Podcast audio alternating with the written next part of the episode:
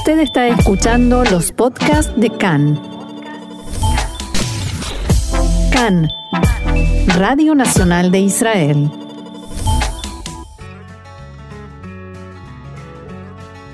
Aquí comienza Bitácora de Israel, rincones, aromas y sabores de nuestra tierra.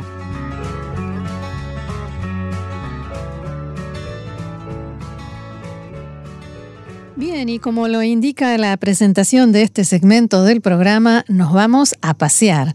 A pasear virtualmente, como se usa en estos tiempos, pero eh, al menos podemos pasear con la imaginación y para eso hoy contamos con la valiosa ayuda de David Kerpel, que es guía de turismo. Hola David, shalom y bienvenido una vez más acá. Hola Roxana, hola a todas eh, las personas que nos escuchan.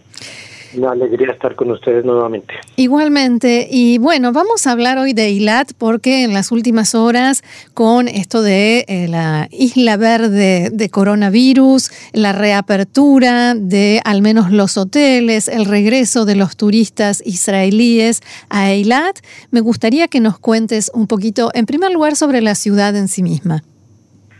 Bueno, mira qué casualidad que el último grupo que tuve en marzo terminó en Eilat y de ahí me tomé un avión para regresar mm. y al otro día empezó el cierre. El cierre, el confinamiento del coronavirus y ahí mm. quedamos. Así que tengo la memoria de Eilat muy fresca. En todo caso, Eilat, Eilat es la ciudad que está más al sur de Israel, sí, la ciudad septentrional de Israel y está en área que es desértica, entonces normalmente hace mucho calor, en el verano hace muchísimo calor, temperaturas por encima de los 45 grados.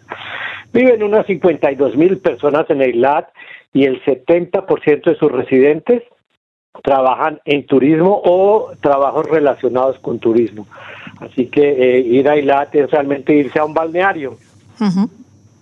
Eh, la baña de Eilat, las costas del Mar Rojo, que su agua normalmente es fría y hay unos eh, arrecifes de corales hermosísimos. Una de las atracciones turísticas es ir, alquilar una máscara y unas aletas y meterse ahí a nadar y ver eso que es una maravilla del mundo.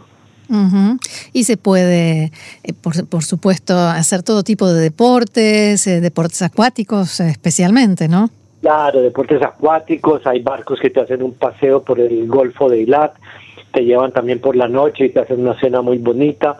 Hay un acuario submarino que te metes por una torre que baja luego debajo del agua y ves la vida marina. Hay muchísimos restaurantes, muchas actividades para los niños, juegos, diversiones, parques y también alrededor de Lata hay muchas cosas naturales que vamos a que tal vez es lo que vamos a hablar un poco más con detenimiento. Eso, quería preguntarte justamente por lo que hay alrededor, porque de la ciudad se habla mucho, se conoce incluso a nivel internacional, pero alrededor hay paisajes y lugares hermosísimos. Claro, ya cuando estás en el camino a Eilat por la carretera número 90, que es la principal carretera de acceso a Eilat, ya ves el paisaje agreste desértico de la región, la región de la Araba, y ya dices, bueno, acá tienen que haber cosas muy, muy interesantes para ver porque la naturaleza de lejos y luego cuando la vas a visitar tiene cosas muchas para ofrecerte. Eh, cuando te estás aproximando a Eilat, el primer lugar que vas a encontrar es el Parque Timna. Es un parque nacional eh, muy grande eh, y ahí hay muchas atracciones turísticas. Y el parque se desarrolla porque en los años 60 habían descubierto que allá hay cobre y se hizo una mina para extraer el cobre que funcionó muchos años, pero debido a que el cobre es una comodidad que se vende en las bolsas de valores del mundo, cuando el precio baja se hace poco conveniente extraerla, entonces cierran la mina y cuando sube la vuelve a abrir. Yo estuve al final de los años 70 en esa mina con un paseo, es un impresionante lo que es una mina debajo de la tierra, era un gran negocio, pero lo cerraron porque no convenía. Y al lado de la mina está el parque Timna. ¿Y qué es lo que podemos ver en ese marco? Ese parque, primero hay grandes formaciones naturales de una piedra arenisca roja, eh, producto del viento, la lluvia, eh, siglos y siglos que hicieron eh, eh, esculturas naturales, arcos, hay una muy bonita que se llama las columnas del Salomón, porque la creencia es que en la época bíblica Salomón había ido a extraer cobre. Hmm. Nosotros sabemos hoy por investigaciones arqueológicas que han hecho ahí varias, las últimas en el año 2009, efectivamente los egipcios y luego los midianitas extrajeron eh, cobre durante eh, cientos de años y dejaron ahí obviamente vestigios de su cultura. El último que han encontrado es un templo a una diosa egipcia llamada Hathor, la diosa de la belleza, eh, con una eh, bajo relieve sobre la piedra que tiene cuatro metros de altura, impresionante, y una cosa especialmente sorprendente en la mitad del desierto, encontrarse pronto un jeroglífico gigante egipcio. Hmm. Fuera de eso, en el parque hay un par de cositas más que se pueden visitar. Hay un lago eh, que es artificial, pero alimentado por aguas lluvias y por pequeñas fuentes naturales de agua y agua freática de la región, donde se pueden alquilar barcos, hay una cafetería y a la entrada del parque hay un audiovisual recién renovado, muy bonito que lo acabo de ver, eh, que es, sorprendente. La última cosa interesante en el parque y el motivo que me llegó ahí en marzo hicieron ahí la reconstrucción del tabernáculo que Dios le ordenó a Moisés hacer en el desierto. Uno a uno lo hicieron, muy parecido, y la, el guía local es un muchacho excelente que lo puso en el contexto histórico religioso y yo que he estado en ese parque muchas veces quedé sorprendido de esa explicación tan buena. No te voy a decir mis turistas que estaban felices de haber podido encontrar algo bíblico vivo en la mitad del desierto. David, si no recuerdo mal, en el parque Timna, Timna para recorrerlo hay que tener cierta habilidad para trepar, ¿no? Sí, pero hoy en día como hay una ley que hace que los parques nacionales tengan eh, facilidad y sean habilitados para los minusválidos, entonces hoy en día prácticamente no. Si quieres hacer parte de los senderos aventura que están marcados en el mapa, que te dan en la entrada, eso sí necesitas poder subir, caminar y también hay túneles, puedes arrastrarte debajo de los túneles para pasar y ver cómo trabajaban los extractores del cobre hace tres mil y pico años atrás. Y como es un parque nacional, tenemos que tener en cuenta que es un parque que tiene entrada, sí, la entrada para un adulto vale 39 shekel y para un chico 35 shekel. Y es un paseo que puede durar de 3 a 4 y 5 horas también, depende de cuánto quieras invertir ahí.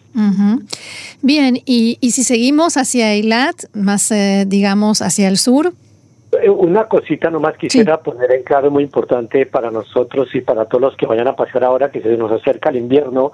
Cuando ah. yo estuve en el AT el año pasado empezó a llover y tocó esperar un tiempo hasta que nos avisaron si no se iban a crear torrenciales que cortan las carreteras y inundan ciertas regiones del parque. Entonces siempre antes de ir a todos los lugares que vamos a hablar de ellos hay que informarse el estado del tiempo, si van a haber lluvias en la región, si van a haber torrenciales e inundaciones, porque puede ser sumamente peligroso. Así que esto, pero esta sin duda es la mejor época del año para pasear, el clima está maravilloso. Claro, no hace tanto calor como en el verano. Claro. Bien, y entonces seguimos hacia el sur. Claro, seguimos hacia el sur, no mucho, no muy lejos de ahí, va a estar lo que se llama el Jaibar de Yodveta. Jaibar es una palabra del hebreo a comienzos del siglo pasado que pensaron utilizarla como zoológico. Jaibar, ¿sí? Eh, hoy en el zoológico en hebreo le decimos Gan Hayot, que es parque de animales, pero Jaibar quedó, entonces hay dos, hay uno en el Monte Carmelo y hay uno en Yodveta al sur. Es un parque inmenso, muy parecido al safari de Ramat Gan en su concepto, en el cual tú entras con el coche y viajas y desde tu coche ves los animales, ¿sí?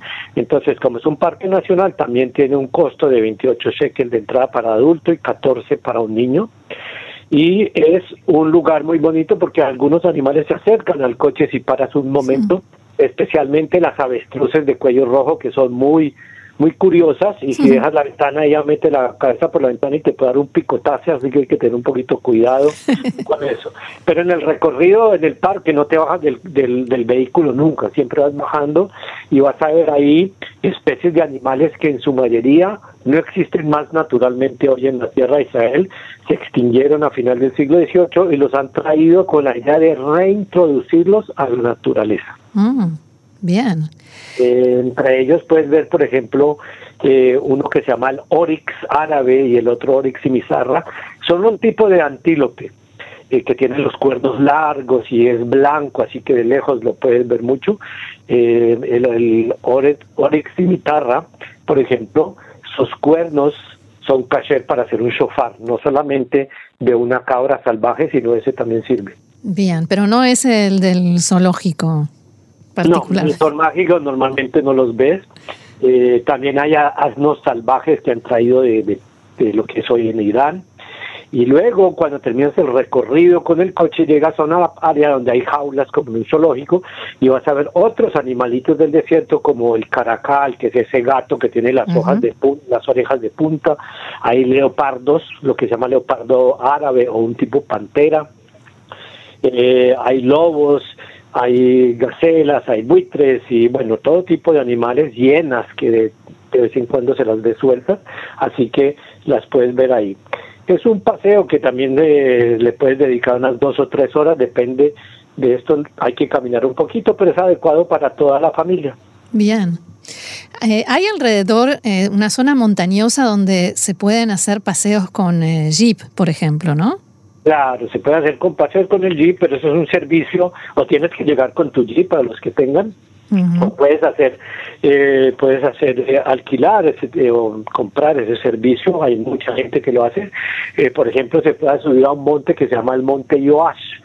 El Monte Yoash es de los montes cercanos a Eilat, el monte más alto, y entonces cuando llega ahí a esa altura de 525 metros encima del nivel del mar, tienes una vista impresionante porque no hay nada más alto en toda la región, una vista de 360 grados, es maravillosa.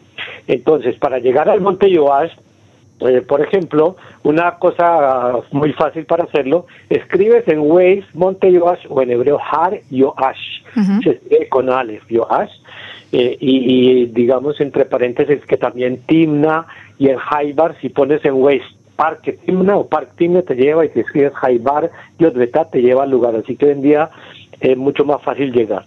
Eh, cuando llegas al monte Yoá, sin embargo, eh, por la carretera número 12, que es la carretera que viaja de Ilat en dirección a Mitzper Ramón, hay un aviso que te dice gira a la derecha en el Nahal eh, Gishron, entras ahí y vas a eh, hacer un pequeño recorrido por una carretera destapado que no, destapada que no tiene asfalto hasta que llegamos a un estacionamiento y vas a ver eh, mucho más allá una antena. Esa antena ya está muy cerca de la cima de la montaña. Si tienes limitación y no puedes caminar o quieres meter tu jeep después del estacionamiento hasta la antena también puedes proseguir con tu jeep no con un carro eh, privado chico porque ahí hay piedras grandes, te puedes golpear, pero eso sí, y cuando te paras ahí arriba, entonces ves a tus pies todo el Golfo de Eilat, toda la ciudad de Eilat, el otro lado de Eilat que es la ciudad jordana de Acaba, los montes de Midian, que son los montes de Jordania, y los montes de Edom, que están más hacia el norte, montes de 1300 metros de altura, son mucho más altos que donde estamos, y en un día bueno, con buena visibilidad, puedes también ver la, el paso de frontera entre Jordania y Arabia Saudita, que se llama el cruce de Durra. sí, es, es impactante, es impresionante. Es, impactante. ¿Alguna otra recomendación que nos quieras hacer sobre esta zona, David? Claro, eh, eh, saliendo muy poquito, muy muy cerquita de Lata, hay dos lugares que se pueden ir que son gratuitos y son sorprendentes. Uno, al norte de Lat, recién eh, viajando, hay unas piscinas que le pertenecen a una compañía que produce sal que la toman del agua del Mar Rojo. Esas piscinas son poco profundas, en los que conocen en Argentina, en Bolivia, en Chile, los salares son algo muy parecido, solo que esto es artificial, ¿no? Eh, y en esas piscinas eh, acostumbran a aterrizar ahí y permanecer en esta época ya un tiempo flamingos de color rosado. Son muy bonitos desde lejos, ya los ves. Y si los ves en la piscina, tienes que viajar despacito con el carro y acercarte, porque si ellos se asustan, salen volando y no vuelven. Entonces, eso es muy cerca, no cuesta nada. Cuando sales de Eilat hacia el norte por la ruta 90, un par de kilómetros después de la salida, hay, hay un lugar que dice Javat Evroná, pero también se puede poner en el Waze Brejot Amela, Sheleilat, y ellos te llevan directamente ahí. Así que eso es un lugar muy bueno. Y no muy lejos de ahí también está el Parque Observatorio de Aves de Eilat, lo que se llama el Parque Zaparut, West Parque Zaparut de Eilat, y es un lugar que fue construido sobre el basurero antiguo de Eilat, el que en de Israel lo arregló, lo tapó con tierra, sembró todo tipo de animales, de perdón, de árboles, y hoy en día hay también como unos cobertizos donde tú te puedes esconder y con unos binóculos ver los, los pájaros emigratorios que hacen su recorrido desde Europa hacia África en esta época huyendo del invierno que lleva a Europa y recorren 3.000 kilómetros para allá. Y algunos de ellos llegan enfermos, golpeados, muy debilitados. Entonces hay un pequeño hospital de pájaros ahí que los atienden y los puedes ver ahí desde pájaros que pesan 30 gramos hasta todo tipo de halcones y aves de rapiña que son pájaros muy grandes. Así que es una experiencia muy bonita y eh, fácil de llegar, un camino corto y muy cerca a la ciudad de Eilat y no cuesta nada.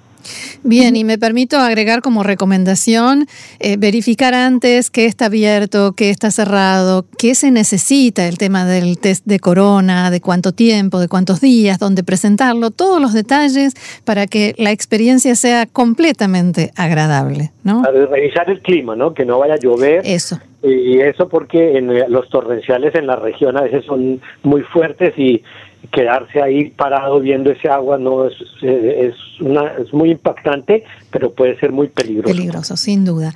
Muy bien, David Kerpel, guía de turismo, muchísimas gracias una vez más por este paseo tan agradable y será hasta la próxima. Bueno, muchas gracias a ustedes y los que vayan a Velat, los envidio y les deseo que tengan unas felices vacaciones. Gracias, shalom. Shalom, shalom.